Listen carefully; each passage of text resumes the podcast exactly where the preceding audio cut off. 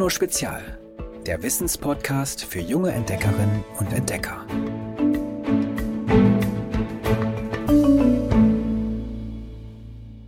Hallo ihr Lieben, wir haben was ganz, ganz Besonderes für euch in den nächsten vier Folgen, denn, das wisst ihr, das weiß ich, darüber sprechen wir auch immer mal wieder in diesem Podcast, es gibt einen Riesenhaufen Probleme auf der Welt. Darüber können wir seufzen und jammern und verzweifeln, aber das wollen wir nicht. Wir wollen machen. Schließlich kann jede und jeder von uns etwas tun und schon kleine Aktionen haben oft große Wirkung. Darum stellen wir euch in den nächsten vier Folgen Kinder und Jugendliche vor, die sich für den Umweltschutz, für Naturschutz und andere Menschen einsetzen. Und rufen euch auf, lasst uns zusammen die Welt retten. Geolino Spezialreporterin Bernadette sitzt hier mir gegenüber, mit der ich auch sonst diesen Podcast mache zusammen, aber wir sehen uns tatsächlich zum allerersten Mal, seit es Geolino Spezial gibt. Und sie hat schon vor einer ganzen Weile, vor Corona muss man dazu sagen, für Giolino genau diese Kinder und Jugendlichen aus ganz Deutschland getroffen, die mit ihrem Einsatz dazu beitragen, die Welt zu retten. Und vielleicht kennt ihr sie ja noch aus unserer Folge zum Thema Podcast. Hallo Bernadette. Hallo Ivy. Schön, dass du bei mir bist. Ja, finde ich auch. Ziemlich cool. Fühlt sich auch so ein bisschen an wie so Radiostudio jetzt plötzlich. Also ich, ich bin die Radiomoderatorin und zu Gast heute Bernadette. Ich bin sehr freudig. heute geht's ja um Kolja. Genau, für diese Folge habe ich den Kolja zu Hause besucht. Der ist 14, kommt aus Hamburg und er imkert. Also das heißt, er besitzt sechs Honigbienenvölker. Die leben hinten in seinem Garten. Und was es bedeutet, ein Imker zu sein, das kann der Kolja einfach mal selbst erklären. Imkern bedeutet, dass man sich um ein Bienenvolk kümmert. Es hat mit Verantwortung zu tun, dass man ein ganzes Volk beschützt, und mit Liebe bearbeitet. Wozu brauchen Bienen denn überhaupt einen Imker wie Kolja, der sie beschützt? Also Honigbienen könnten ohne Imkerinnen und Imker, die sich um sie kümmern, gar nicht überleben. Der Kolja muss nämlich ganz schön auf seine Bienen aufpassen. Ich muss darauf achten, dass äh, das Volk immer stark bleibt, genug Futter hat. Ich muss darauf achten, dass das Volk gesund ist, weil wenn Krankheiten sind, dass sich die Krankheit nicht ausbreitet. Weil wenn sich die Krankheit ausbreitet, wäre das schlecht für andere Imker, auch schlecht für mich. Die Krankheit bzw. der Schädling, auf den die meisten deutschen Imkerinnen und Imker und eben auch der Kolja vor allem aufpassen müssen, ist die Varroa-Milbe. Die sieht aus wie so eine dicke Spinne mit kurzen Beinen. Die ist nicht mal so groß wie ein Karoviereck auf einem Matteblock. Und die legt ihre Eier in die Bienenbrut oder beißt sich sogar im Nacken der Bienen fest, Ew. weil sie sich von ihrem Blut ernährt. Ja, ziemlich eklig, voll die Vampirmilbe quasi. Und außerdem überträgt diese Milbe Viren, die die Honigbienen krank machen. Und wegen der Varroa-Milbe sterben jeden Winter so ungefähr 10% aller Honigbienenvölker in Deutschland. Und Koljas Bienen sind also auch von dieser Milbe bedroht. Wie genau kämpft er denn dagegen? Die Varroa-Milbe ist das verbreiteste. Wer ein Volk hat, was keine Varroa-Milbe hat, das ist sehr unwahrscheinlich. Das, das geht eigentlich gar nicht mehr hier in Deutschland. Man bekämpft sie mit Ameisensäure. Das träufelt man dann auf Tücher, was oben auf dem Volk drauf ist. Dadurch verdampft es dann über ein paar Tage im Volk. Und ähm, die Varroa-Milbe verträgt das nicht. Die Bienen finden das einfach nur unangenehm, schwächt sie ein bisschen. Ist natürlich doof der Nebeneffekt, aber die Varroa-Milben sterben. Das heißt, weil eigentlich so gut wie jedes Honigbienenvolk in Deutschland von dieser Killermilbe angefallen wird, würde es ohne Imkerinnen und Imker, die sie schützen, keine Honigbienen geben. Darum ist es wichtig, dass es Imkerinnen und Imker wie Kolja gibt, die sich kümmern. Denn eine Welt ohne Bienen will man sich gar nicht vorstellen. Die Tiere liefern uns nicht nur leckeren Honig, sie haben für unsere Natur noch eine ganz andere wichtige Funktion. Fast alle Wild- und Kulturpflanzen werden von Insekten bestäubt. Während Honigbienen Tag ein, Tag aus Blütennektar einsammeln, sorgen sie dafür, dass sich die Pflanzen vermehren. Sie fliegen von Blüte zu Blüte und berühren dabei einen Staubbeutel der Blüte, in dem der Pollen steckt. Pollen bleiben an der Biene hängen und an der nächsten Blüte streift das Insekt diese Pollen wieder ab. So hat sie die Blüte bestäubt und die Pflanze kann Samen und Früchte bilden. Und 80 Prozent der heimischen Pflanzenarten, also auch sämtliche Obst- und einige Gemüsepflanzen, sind auf die Bestäubung durch Honigbienen angewiesen. Ohne Bienen, also keine Früchte und Samen, keine Äpfel, keine Orangen, keine Mandeln. Das geht natürlich gar nicht. Um zu sehen, wie eine Welt ohne Bienen aussieht, muss man einen Blick nach China werfen. Genauer in die Region Sichuan. In Sichuan, einer Region in China, wurde so viel Insektengift benutzt, um die Pflanzen davor zu schützen, von Schädlingen angefressen zu werden, dass keine einzige Biene und auch kein anderes bestäubendes Insekt überlebt hat. Denn nicht nur Honigbienen bestäuben die Blüten unserer Erde, sondern auch Wildbienen, Schwebfliegen und manche Falter. In Sichuan zeigen sich die Folgen dieses Insektensterbens extrem.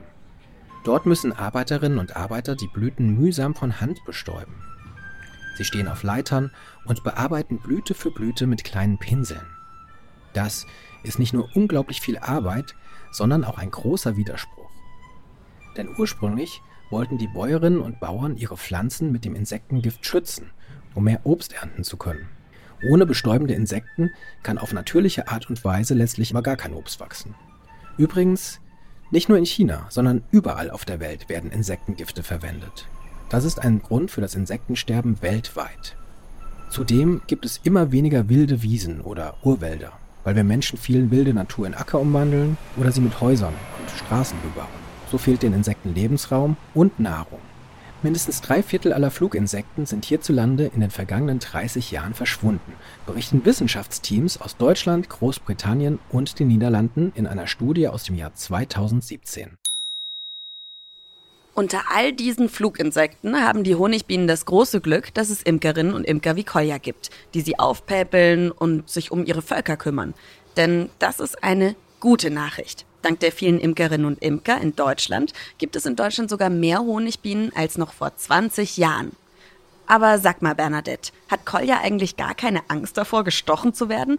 Erst letztes Jahr hat mich eine Biene gestochen in den Arm und das hat so dolle wehgetan und ist total angeschwollen. Also der Kolja sagt, dass Honigbienen bei uns eigentlich sehr friedliche Tiere sind. Die sterben ja auch, wenn sie stechen. Deswegen machen sie das echt nur im allerschlimmsten Notfall. Aber klar, wenn sie sich dann angegriffen fühlen, nehmen sie das Risiko schon auf sich, um ihr Volk zu verteidigen. Und deshalb ist der Kolja aber auch gut geschützt. Ich habe einen Imkeranzug an, ich habe einen kompletten Overall. Man kann auch das nur ein Halb kaufen, dass man nur die Hälfte hat. Ich habe einen ganzen, weil sie mir oft unten reingekrabbelt sind in die Hose. Das war dann natürlich unschön, wenn man dort gestochen wird an den Beinen. Es ist so, das ist weiß. Das hat jemand mal herausgefunden, dass die Bienen das weniger aufwühlt, aggressiv macht. Das ist aus einem robusten Stoff, nicht ganz Jeans. Es liegt locker an, damit die Bienen nicht durchstechen können, weil wenn es ganz glatt anliegt, könnten sie durchstechen. Dann gibt es noch den Hut, der ist mit einem Reißverschluss aufgesetzt. Er hat vorne ein schwarzes Gitter aus Metall. Kann auch aber auch aus Plastik sein, je nachdem, welches man sich kauft. Das Gitter ist so dünn, dass da keine Biene durchpasst, auch kein Bienenstachel. Ich habe Handschuhe an, die sind aus sehr dickem Leder, damit die Bienen nicht durchstechen können. Weil das passiert auch mal gerne. Ich habe meine Schuhe, ich habe Gummistiefel an. Die Gummistiefel sind auch stichfest, äh, das hat sich am besten bewährt, weil sie lange Beine nach oben haben, wo man den Overall drüber machen kann. Bernadette, hast du dann auch von ihm so einen Anzug bekommen? Ja, der Kolja, der kümmert sich nicht nur gut um seine Bienen, sondern auch um neugierige Reporterinnen. Und hat mir eine Imkerinnenjacke und einen Hut geliehen, bevor wir dann hinter sind in seinen Garten und seine Bienenvölker besucht haben. Die wohnen da, also das kann man sich so vorstellen, die wohnen da in ihren Bienenstöcken. Das sind so Holzkästen, die nebeneinander stehen. Und das war echt nötig, dass der Kolja mir diese Ausrüstung geliehen hat. Die Bienen, die sind nämlich ganz schön aufs Mikrofon losgegangen, als, also aufs Aufnahmegerät. Und das schaut eben aus wie ein Mikrofon und das hatte ich natürlich in der Hand, damit man halt auch hört, wie es dazugeht. Fühlen die sich jetzt, wenn du da quasi eingreifst und so eine Wabe rausholst? Oder wie heißt das Teil des Holzding? Sie fühlen sich gestört, aber die kennen das ja. Hier kann man eine Honigwabe sehen. Eine Honigwabe erkennt man daran, dass die Zellen sehr flach sind.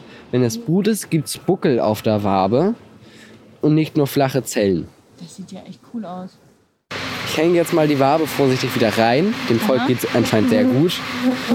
Nur, es, es mag das anscheinend gerade nicht so. Warum? Woran merkst du das? Sie hören sich aggressiver an. Sie fliegen mehr an die Kleidung, also mehr ins Gesicht. Mhm. und versuchen einen eher zu stechen. Ja, gell, es sitzt gerade zum Beispiel auch eine auf dem Mikrofon Oh, das versucht, ja, das, das, und versucht da. das versucht zu stechen. Das Mikrofon. Wenn Sie zum Beispiel an, ans Mikrofon wollen oder ein Stechen wollen, dann summen Sie aggressiv. Wenn Sie eher am Volk sind und das Volk wärmen, dann, dann summt es dumpfe. Ja, die, die hier gerade so um uns rumschwirrt, die schon eher. Ja, die scheint aggressiv zu sein. Crazy, das klingt ja so, als könnte Kolja am Summen erkennen, wie sein Volk so drauf ist. Wie ich, wenn ich sauer bin, dann wird meine Stimme eher tiefer und ich bin grantig. Und wenn ich mich freue, dann eher lauter und fröhlich. Ja, so ungefähr. Und der Kolja, der imkert ja schon seit drei Jahren. Äh, das heißt, er kennt seine Bienen sehr gut und er weiß, wie es ihnen geht. Kolja ist ja mit seinen drei Jahren Imkererfahrung schon ein Vollprofi quasi. Aber wie hat er eigentlich angefangen? Wie wird man denn Imkerin oder Imker? Also der Kolja, der hat erstmal einen Imkerkurs gemacht. Den bieten zum Beispiel Imkervereine an. Damals war er zehn, zehn Jahre alt. Und da hat er gelernt, wie ein Bienenvolk lebt. Ein Bienenvolk besteht aus einer Königin, die die Eier legt, den weiblichen Bienen, genannt Arbeiterinnen, und den männlichen Bienen, den sogenannten Drohnen. Die Aufgaben im Bienenstock sind genau unter den Arbeiterinnen aufgeteilt. Manche Bienen fliegen los, um Nektar zu sammeln, andere bleiben im Stock und produzieren Honig. Wieder andere versorgen den Nachwuchs. Die Drohnen, also die männlichen Bienen, haben nur eine Aufgabe in ihrem Leben, die Königin zu befruchten. Dazu werden sie von den Arbeiterinnen gefüttert, bis sie geschlechtsreif sind. Anschließend gehen die Drohnen auf den Hochzeitsflug, auf dem sie sich mit jungen Bienenköniginnen paaren und danach sterben. Der Kolja hat im Imkerkurs außerdem auch gelernt, wie er Bienen pflegt, sie wenn nötig mit Zuckerwasser aufpeppelt, wenn sie zu schwach sind, oder wie er sie eben vor der Varroa-Milbe schützt. Also eine ganze Menge und die Ausbildung, die dauert auch ungefähr ein halbes Jahr. Und wie ist er dann an sein erstes Bienenvolk gekommen? Also der Kolja hat erstmal noch eine Weile einen älteren Imkerfreund besucht. Dem hat er erstmal so über die Schulter geguckt und noch so ein bisschen weiter gelernt. Und der hat ihm dann auch sein erstes eigenes Bienenvolk geschenkt. Aber es braucht noch mehr als nur den Kurs, um zu imkern, meint der Kolja. Man sollte ein bisschen Geld übrig haben, damit man das bezahlen kann. Es ist am Anfang teuer, aber über die Zeit, über ein paar Jahre, hat man das auch wieder drin durch den Verkauf des Honigs. Es ist so, dass man äh, natürlich eine Fläche braucht, wo man die Bienen aufstellen kann. Also man sollte sich schon nachdenken, kann ich das? Habe ich zeitlich genug dafür Zeit? Und habe ich das Interesse daran?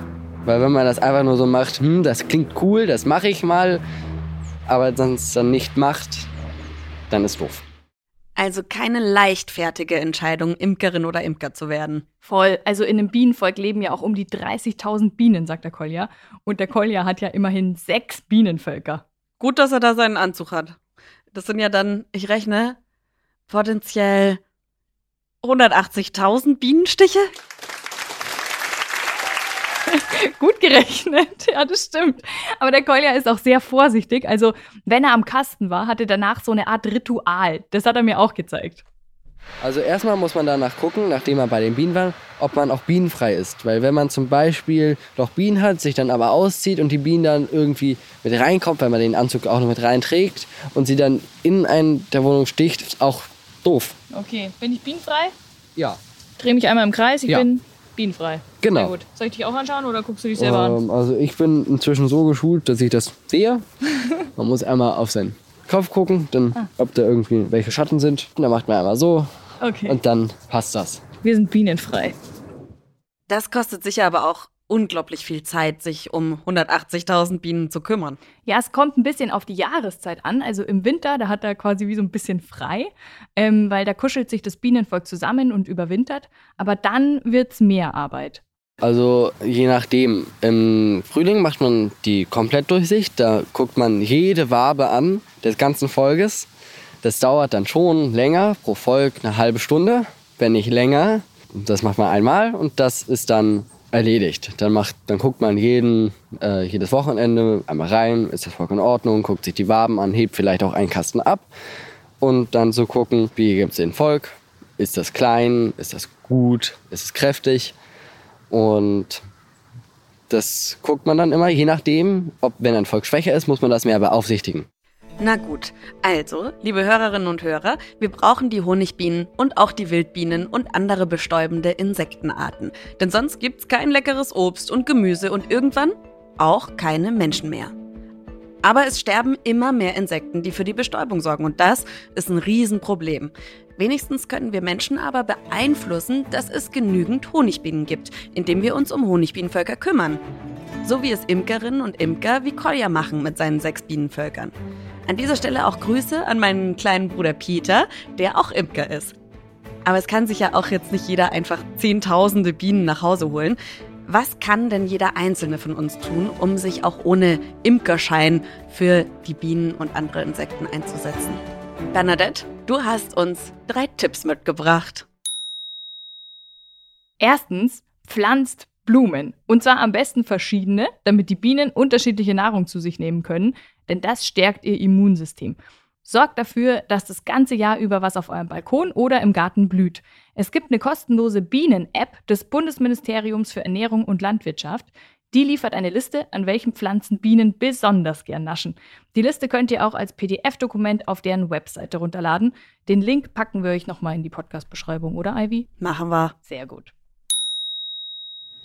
Zweitens, mäht seltener. Expertinnen und Experten empfehlen nämlich, den Rasenmäher nur alle drei Wochen auszuparken, damit die blühenden Pflanzen länger für die Bienen erhalten bleiben. Überlegt auch, bevor ihr Blumen pflückt. Eine ganz tolle Anleitung für Blumensträuße aus Papier findet ihr auf geolino.de. Kauft Honig von Imkerinnen und Imkern bei euch in der Nähe. Die kämpfen mit ihrer Arbeit nämlich aktiv dafür, dass es mehr Bienen gibt. Und auch im Supermarkt könnt ihr mal bei dem Honig schauen, wo der denn überhaupt herkommt. Denn ganz oft kommt er aus ganz vielen verschiedenen Ländern. Und das ist natürlich auch nicht so gut für die Umwelt, wenn der durch die ganze Welt gekarrt wird.